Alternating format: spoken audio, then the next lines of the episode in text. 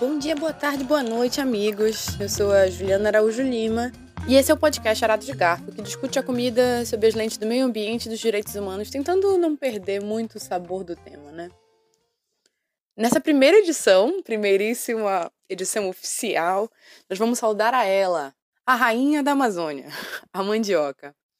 Ela que tem vários nomes: yuca, aipim, macaxeira e um bom número de variedades da mesma espécie, e que é a matéria-prima de quase todos os ingredientes que eu sonho todos os dias que as pessoas tragam para mim do Brasil.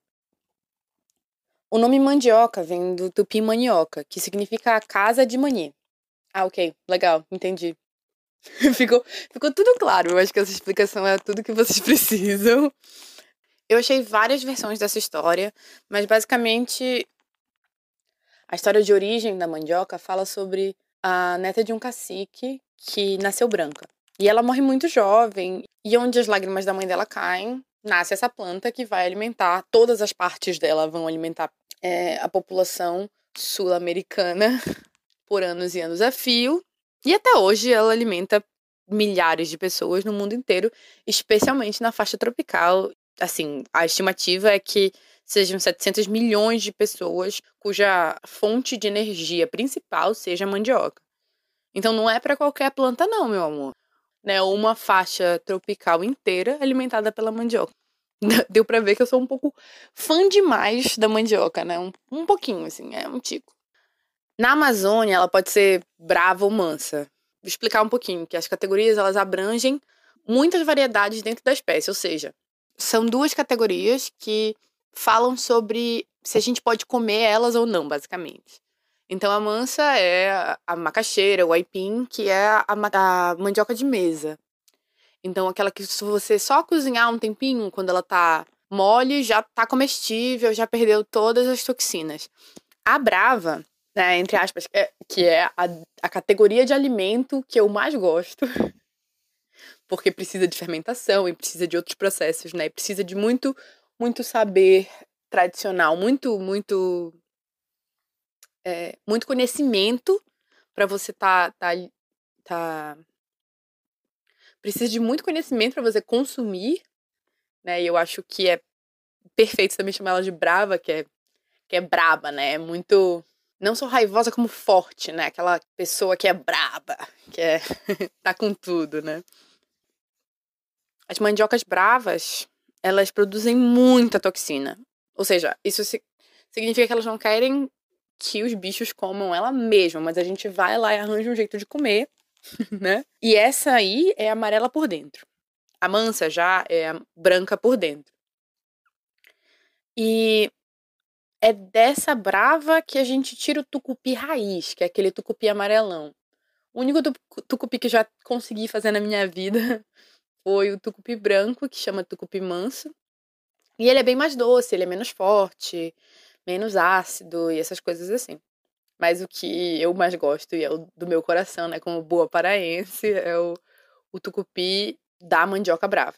Ou das mandiocas bravas, né? Porque aí é uma série de variedades dentro dessa categoria.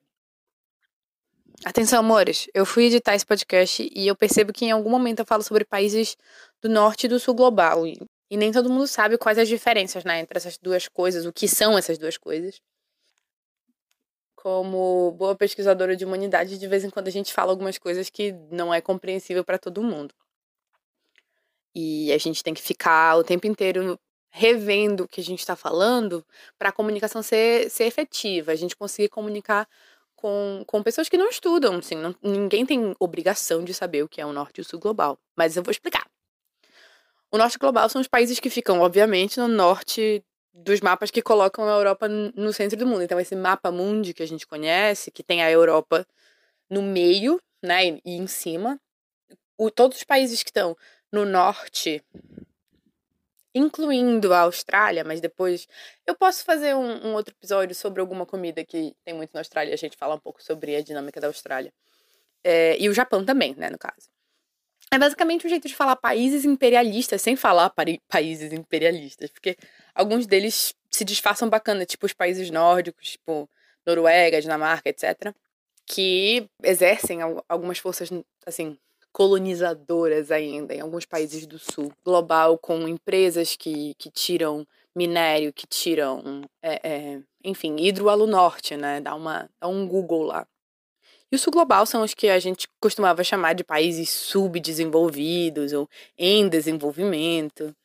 E, enfim, eu estou marcando várias, várias coisas que a gente pode falar sobre outro dia, mas por que eu coloco aspas em desenvolvimento, né? Talvez no episódio do, da quinoa ou do açaí a gente possa chegar nesse assunto. Mas é, hoje eu tenho muito assunto para falar e tem muito áudio já gravado, então dale. De onde vem? A mandioca é nativa da Amazônia brasileira e não somente nativa, como cultivada há 9 mil anos, o que faz com que ela seja uma das espécies domesticadas mais antigas do mundo. A Embrapa catalogou só no Brasil 4 mil variedades da espécie. Da Manihot esculenta, que é um nome muito feio para se falar em latim, mas enfim. Sendo grande parte dessa diversidade né, que existe hoje, ela foi desenvolvida pré-invasão colombiana. Porque, assim, se ela existe há 9 mil anos, a gente está cultivando ela há 9 mil anos, né, pelo menos na América do Sul, isso, a invasão colombiana aconteceu 500 anos, 600 anos atrás, é, é um tempo muito curto, né, pra gente desenvolver variedades novas, mas, enfim, grande parte delas é conhecimento muito tradicional e, assim, secular, né, muito antigo, ancião. Falei várias palavras aleatórias, mas enfim. Vocês têm noção do que é isso? Tipo, com isso, eu me pergunto, pelo menos, né? como isso acontece, assim, como essa variedade enorme de plantas existe e por que ela existe, né? Por que que isso, essa variedade de plantas da mesma espécie é tão importante? A gente vai chegar nesse assunto rapidinho no Ecologinhas daqui a pouco. O país que mais saúda a mandioca é o Brasil. Nós somos o maior produtor da raiz. A gente é responsável pela produção de 10% da mandioca do mundo. 10% da mandioca produzida no mundo inteiro. E a gente consome quase 100% disso. Então, quer dizer que o brasileiro come muita mandioca. Além da cozida, a gente tem um amido que faz pão de queijo, que faz tapioquinha, e tem a farinha para comer farofa todo santo dia. Enfim, essas coisas. E o Amazônia, né, pelo menos que é de onde eu sou, tem vários subprodutos que a gente nem lembra que é a mesma planta. Tem o tucupi, tem a farinha de tapioca, tem a maniçoba, que é feita com as folhas da mandioca, né? A maniva, ixi. Sem falar das pre preparações que a gente faz com cada coisa, né? O chibé, o arubé, que é a redução do tucupi para preservar o, e dar gosto para carne de caça e pescado, enfim. Se eu fosse estar tudo nesse podcast, ele vai ficar com quatro horas de duração, e esse não é o objetivo. O caso é que no início da colonização, os portugueses achavam que a mandioca era meio esquisita, né? o primeiro registro na perspectiva dele, de acordo com Câmara Cascudo, né, que é um cara que assim, eu tenho alguns problemas com algumas coisas que ele diz, mas ele é a maior referência e ele que fez análise de vários textos e tal. Enfim, ele deixa claro que os portugueses tinham rejeição à farinha de, de mandioca e ao que eles chamavam de inhame, né? Eles confundiram com inhame, que era uma coisa que eles conheciam e de fato parece, mas são espécies completamente diferentes. E eles, assim, desconheciam tanto a primeira coisa que acharam era que era uma coisa interessante, exótica, né? Tem aquela coisa da exotificação da comida do outro, que você olha e fala, uh, nossa, o que é isso? Mas aí depois você presta mais atenção e faz a ligação entre a comida e aquela pessoa que você desconsidera, né? Porque com a chegada dos europeus, eles, existe, né, essa, essa produção de quem são essas pessoas que comem isso. E aí eles começam a rejeitar. Não comem farinha de mandioca de jeito nenhum, mas levam a farinha de mandioca para os outros portos em outros é, continentes em que eles vão colonizar também. E é assim que a, fa a farinha e a mandioca em si viajam como um, um subproduto, como uma coisa que só outras pessoas têm que comer. E que é um pouco um tabu os europeus acharem gostoso entendeu? E eu acho que esse talvez seja, assim, minha opinião pessoal, mas talvez esse seja um dos motivos pelos quais a gente não sabe que a mandioca é tão importante nos trópicos. Porque a gente está falando de pessoas dos trópicos. E ninguém quer saber das pessoas dos trópicos. É muito interessante a gente falar, a gente pensar isso, sabe? De você pensar quais são as coisas que são famosas pelo esse movimento que começou em 1492. E as pessoas sempre pensam: "Ah, o tomate foi da América do Sul para para a Europa". Ou então a gente pensa: "Ah, a pimenta foi da América do Sul para a Europa". Mas ninguém pensa nas trocas que existiram entre esses territórios que estão na faixa tropical ou então do Equador para baixo. Ninguém lembra. Então, assim, a gente passa por cima da mandioca, mas não é só passar por cima da mandioca. É você passar por cima de quem come, dos comedores de mandioca, né? Não se, não se lembra da mandioca como se lembra da batata. Porque o quê? A batata ela foi trocada entre os povos andinos e os espanhóis que é quando você descarta uma comida, quem é que você está descartando junto com essa comida, né? Quando você acha que é desimportante ou desinteressante, quem é que você está. E assim, vamos, vamos concordar que eu estou fazendo um episódio todo sobre mandioca, porque é muito interessante, é muito legal entender quais são os processos, né, que, que passam e, e como ela é cultivada no Brasil. Eu adoro, acho tudo. E quais são as comidas que a gente pode fazer com ela. Enfim, daí a gente chega no pra onde vai. Pra onde foi? Tentando fazer a minha própria vinheta, né? Falhando miseravelmente. Então, pós-invasão, a mandioca viajou horrores, como eu já falei. Assim, os lugares que ela se tornou mais importante é a costa atlântica da África, na África subsaariana principalmente, na Índia e na, na Indonésia e nas Filipinas. Eu descobri a importância. E assim, é, é interessante, né? Eu descobri a importância da mandioca para os outros lugares é, quando eu fui, assim, vim morar na Itália para fazer o mestrado. Estou fazendo mestrado em culturas alimentares e mobilidade. Como vocês já viram, meu interesse profundo nesse tema, né, de como as comidas viajam e tudo.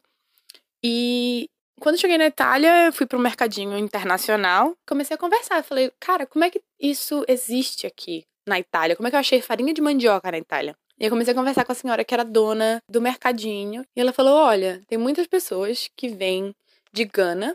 E aí eu dei uma olhada melhor na embalagem da farinha de mandioca e, de fato, era um produto de Gana que chama garri. E é muito parecido com a farinha de mandioca nortista, assim. Assim, a nossa, nossa farinha, modéstia à parte, é a melhor. que eu acho que é mais crocante, é, é uma outra coisa assim, e que eu nunca pensei que tivesse uma coisa parecida na África. Nos países onde o garri é consumido, ou eles fazem com essa farinha de mandioca, ou eles fazem com a mandioca processada, ralada, né? É, e eles colocam água e fazem tipo uma bola, uma massa, é, parecido com um pirão, só que com uma consistência de, de tipo massa de pão. E essa massa é chamada de fufu. E ela é colocada no centro da mesa. Aí, conforme as pessoas forem servindo do cozido, da sopa que tiver, eles pegam um pedaço dessa bola e mergulham no caldo ou no molho e comem. Isso não é só em Gana que acontece, né? Toda a costa atlântica da África e alguns países na África Central, eles também têm o mesmo costume. Alguns deles nem é com mandioca, vão ser com outras plantas, mas é basicamente a mesma receita. A mandioca chega e toma conta, né? Só que como o conhecimento indígena não, não viaja com a planta, porque quem leva a mandioca para a África são os portugueses e os espanhóis, as pessoas vão começar a ter uma dificuldade em processar a planta. Mesmo eles não tendo levado a variedade que é mais brava, você ainda precisa de um certo conhecimento tradicional para poder processar que tem a toxina, mas é uma variedade menor. Por causa disso, tiveram vários casos de intoxicação pelo consumo da mandioca. Um famoso é o Conzo, que causou paralisia nas pernas de alguns moçambicanos na década de 80. Existem comunidades inteiras que têm considerado a mandioca como uma comida perigosa demais para consumo, e não que caiu em desuso, até porque é uma das que assim, sustenta mais a alimentação é, das pessoas, mas, mas existe um certo receio, né, de consumir, e aí tem que cozinhar muito. Vamos agora pro leste, deslocando, né? Leste e sudeste asiático, é, onde a mandioca é majoritariamente feita para fazer doces com a tapioca. E o que eles chamam de tapioca é o amido, né? O polvilho, esse polvilho que a gente estava falando, a goma e aí eles fazem várias coisas, né? Em Taiwan tem essas bolinhas de tapioca que são iguais ao sagu brasileiro, não é igual a farinha de tapioca. Mas o sagu, que eles fazem o pozinho, né, da, do amido, e formam as, as bolinhas E aí eles colocam em, em bebida, em sobremesa. Na Tailândia, que foi o lugar que eu vi do jeito mais próximo, né, de, de lá de Belém, eles usam o amido para fazer uns bolinhos meio mastigáveis, assim, de Claro, toda comida é mastigável. Quer dizer, nem toda. Toda comida sólida é mastigável, mas são esses que são meio grudentos, assim, por causa do, do amido. E você mistura com algum suco ou alguma outra coisa doce também e come no café da manhã. Tem, teve até um bolo de mandioca que eu achei tão parecido com. Deu até um calorzinho no coração, sabe? Tenho também uma amiga das Filipinas que disse que achava que a mandioca era nativa das Filipinas, das ilhas do Pacífico, porque tem tanto e ele, as pessoas usam com tanta frequência, né? Que parece que é uma coisa que sempre esteve lá. E de uma forma ou de outra, assim, se a gente for considerar que ela viajou para as Filipinas em 1800 e bolinhas, tá lá há muitas gerações, né? Então a, avó e a bisavó dessa minha amiga têm contato com a mandioca. Na Ásia, principalmente na Indonésia e ali pela Malásia, a mandioca chegou com os espanhóis, que é um jeito horrível de se chegar, como eu disse, no século XIX, né, que é 1800 e bolinhas. E nem tinha muito mercado para elas na época, porque esses países da região, eles tinham já o trigo e, e o arroz e a soja domesticados, e eles eram os alimentos pilares para dar sustância para essas populações. Por isso que eu acho que foi incorporado mais como um doce do que como centro das refeições. Ecologinhas. Eu queria falar um pouco sobre como as formas de agricultura elas podem contribuir para o sucesso ou não sucesso né, da, da, das variedades da espécie. Porque o que acontece? A, a gente tem essa ideia da mandioca como uma coisa muito tradicional, mas existe a possibilidade de plantar ela como monocultura e ela é de fato plantada como monocultura, principalmente no Paraná e no resto do sul do Brasil também. Assim, tem uma quantidade expressiva de monocultura justamente por causa da localização das fábricas de polvilho que é nada mais nada menos do que o amido, a gente já falou, ou como a gente chama em Belém, a goma. O caso é que nos outros lugares do país é fácil achar essa goma artesanal, nas feiras e tudo mais. E é com ela que a gente faz a tapioquinha, que é enrolada com manteiga. Deu, deu uma fome agora. Vou, vou ser sincera, deu bastante vontade de comer uma tapioquinha. Ainda mais que está de manhã aqui, revelando. Está de manhã. E eu tomei um café da manhã com pão. Queria muito uma tapioquinha, mas tudo bem. No norte, principalmente no nordeste, tem uma predominância da mandioca plantada por pequenos agricultores em sistema de consorciação, que é nada mais nada menos do que a plantação de várias culturas uma do lado da outra, ou seja, o contrário da monocultura, basicamente.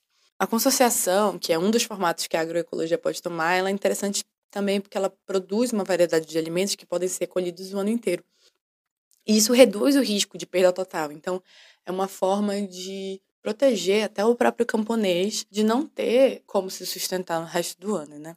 Outra coisa é que a maioria dessas variedades é fruto desse trabalho de seleção e conservação das plantas pelos agricultores durante décadas.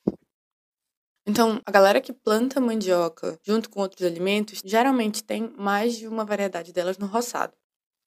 As variedades acontecem por causa do terroir, que é a combinação do clima, do solo, do tipo de plantio. Isso do terroir é interessante porque a mandioca viajou muito, então cada tipo de solo é bem diferente do outro, cada tipo de clima é bem diferente do outro. E ela se adapta muito bem. Não tão bem quanto climas tropicais, mas ela também tá no sul do Brasil, ela também tá em outros países da América Latina que não estão exatamente na faixa tropical. Se plantam ela bastante perto da Londres brasileira, que é Curitiba, imagina. Eu queria falar um pouco sobre como essa galera do movimento de alimentação saudável, que eu meio que faço parte, assim, eu gosto mais de, de chamar de justiça alimentar, eu posso explicar isso num outro episódio, fazendo a listinha aqui para cumprir com as minhas promessas de falar sobre as coisas nos outros episódios.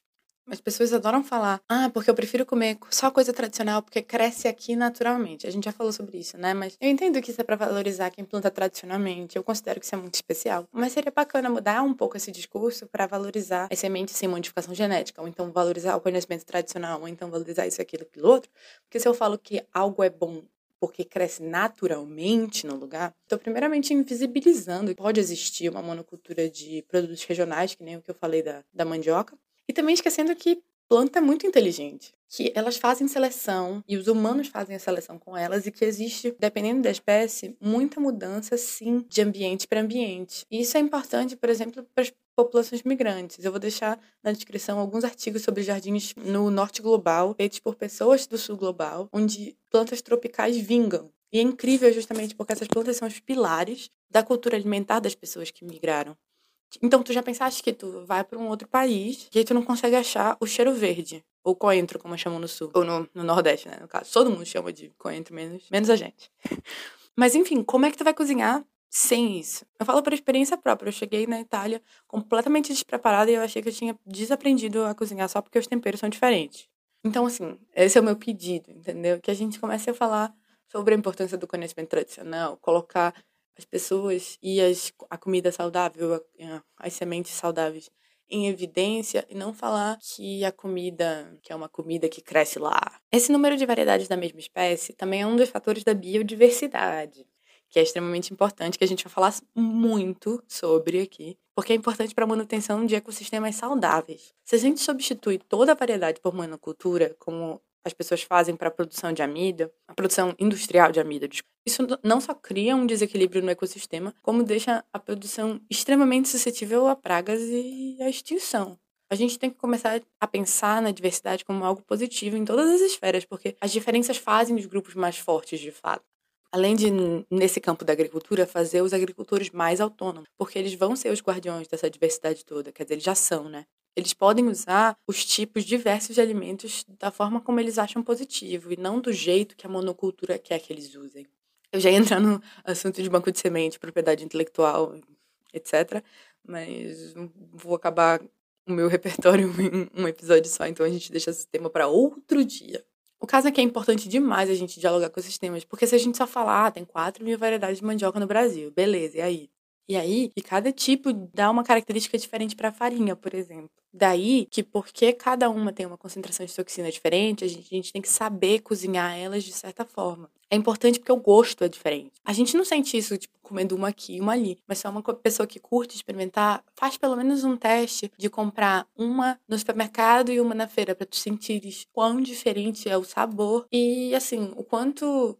E aí, faz o teste e conta pra gente como foi. Manda uma mensagem aí vocês podem falar comigo pelo arroba, underline, Juliana Araújo, sem o um no final, pelo Instagram, né, DM no Instagram. E aí me segue lá também, né? E lá eu aviso toda vez que sair um episódio novo do podcast. E eu faço alguns conteúdos próprios pro Instagram que, enfim, são interessantes, assim, receita, dica, essas coisas. Pop no prato. Ok, eu vou começar com a pior parte, que é comida como cultura, é lindo, mas como cultura de uma forma tão poderosa que as crenças que estão ao redor dessa comida, elas podem ser usadas inclusive de uma forma muito violenta. Então, o primeiro lugar que a gente vê a importância da, da mandioca para os primeiros povos, para os povos originários, Consumé, que é uma entidade, ela foi descrita pelos jesuítas como responsável pelo conhecimento profundo sobre a mandioca e a erva mate que as populações na América do Sul tinham. Quando a gente olha essa perspectiva né, dos invasores, eles conectam Sumé justamente com São Tomé e passam a fazer esse sincretismo, mas como uma forma também de catequizar, criar relações culturais entre essa entidade que eles estavam apresentando e uma, uma crença que já existia e um, uma outra entidade que já existia na cultura desses povos. Trocando totalmente a fita, eu vou lembrar aqui de um meme com a ex-presidenta Dilma, que bombou com remixes. Eu não vou usar os remixes, mas eu vou colocar o original aqui, ó. Nós estamos comungando a mandioca com o milho. E certamente nós teremos uma série de outros produtos que foram essenciais para o desenvolvimento de toda a civilização humana ao longo dos séculos. Então, aqui hoje eu estou sal... saudando a mandioca. Acho uma das maiores conquistas do Brasil. Foi muito popular, eu acho que foi sei lá, 2014. Não sei, não lembro. Mas foi, é engraçado, é engraçado. Eu não vou dizer que não é engraçado porque a mandioca tem uma imagem fálica, né? Teve muita gente que achou que era burrice, ou exagero, da ex-presidenta falar o que ela falou. Mas como eu já mencionei, de fato, uma das coisas mais importantes no Brasil, especialmente no Brasil para invasão, para combater fome e tudo mais. A gente estourou esse vídeo e que eu acho assim particularmente engraçado os remixes e tudo. Agora falando de Amazônia, né? Eu acho fantástico, na realidade, que vários pratos que são de mandioca, ou eles são de um subproduto da mandioca, ou então as ferramentas que são usadas para extrair o tucupi, ou etc, etc, são símbolos de um regionalismo, assim. Eu acho que a primeira vez que eu vi um tipiti ser usado para alguma coisa que não era, enfim, extrair o tucupi, para quem não sabe, né, no caso, o tipiti é um instrumento que tira o tucupi da massa da mandioca. Então é um, um cone enorme é um cone. Eu não sei explicar o que é um tipiti, tipo, é como se fosse uma malha. Procure no Google uma imagem, é mais, mais simples assim. Mas você coloca a massa dentro e depois gira ele, o tucupi vai descendo, saindo assim. Na verdade, a manipoeira que vai, vai descendo, que é outra. A manipoeira é antes de virar o tucupi. Dando vários nomes, assim. mas pesquisem, tá? que não vai ter. Não tem. Assim, é podcast, então não tem como eu mostrar para vocês foto. Complicada essa plataforma. Então, eu vi o tipiti sendo usado como uma forma de arte, né? Um, um pedaço de um espetáculo com o antroposô da Companhia Moderna de Dança. Eles usavam uns tipitis bem longos como braços durante o espetáculo e era impressionante tipo, o efeito que a, a sombra fazia, né? Você coloca uma luz e, e parece que as pessoas são, não monstros, mas uma, uma versão mais, mais eu não lembro muito, que era muito tempo, e eu era, tipo, adolescente. E traz essa também essa conexão, né? De, de uma ferramenta que você usa como extensão do seu corpo. E tem gente que usa tanto como cultura alimentar, mas também de onde ela tira o sustento dela, né? E, e isso vira parte da pessoa. Então eu acho muito, muito, muito bonito. Lembro com muito carinho dessa referência. Agora eu vou chegar na dica para comer, né? E eu acabei me deparando com o fato de que eu não posso simplesmente jogar vários nomes de tacacazeira, porque se você não tá em Belém, fica meio difícil, né? Consumir. Por sinal, todas as minhas dicas de tacacazeira não tem um tucupi doce envolvido, todo o poder é o tucupi ácido. E hoje eu vou pedir para vocês fazerem um beiju em casa, que é basicamente água com sal, farinha de mandioca. Tu faz virar uma massa, né? Coloca, faz uns discos e coloca na frigideira. E aí, quando ficar crocante, tipo uma torradinha, tu manda um queijo em cima, um doce de fruta. Pra galera do norte que tem acesso a um queijo do Marajó assim top, eu indico queijo de Marajó e geleia de bacuri, que é para mim perfeito. Mas aí vai de vocês, né? Vai da escolha do gosto pessoal. No Pará, que é de onde eu sou claramente, cara, tem tanta música que fala sobre mandioca, farinha, outros derivados que eu não, não tenho nem como listar. Então a indicação de hoje vai pra música Voltando pro Pará, da Joelma, que é tudo o que eu queria depois de passar dias gravando esse episódio. Eu fico imaginando o tacacá quentinho depois da chuva e o coração aperta. Ainda mais agora que a gente acabou de passar do Sírio. Enfim.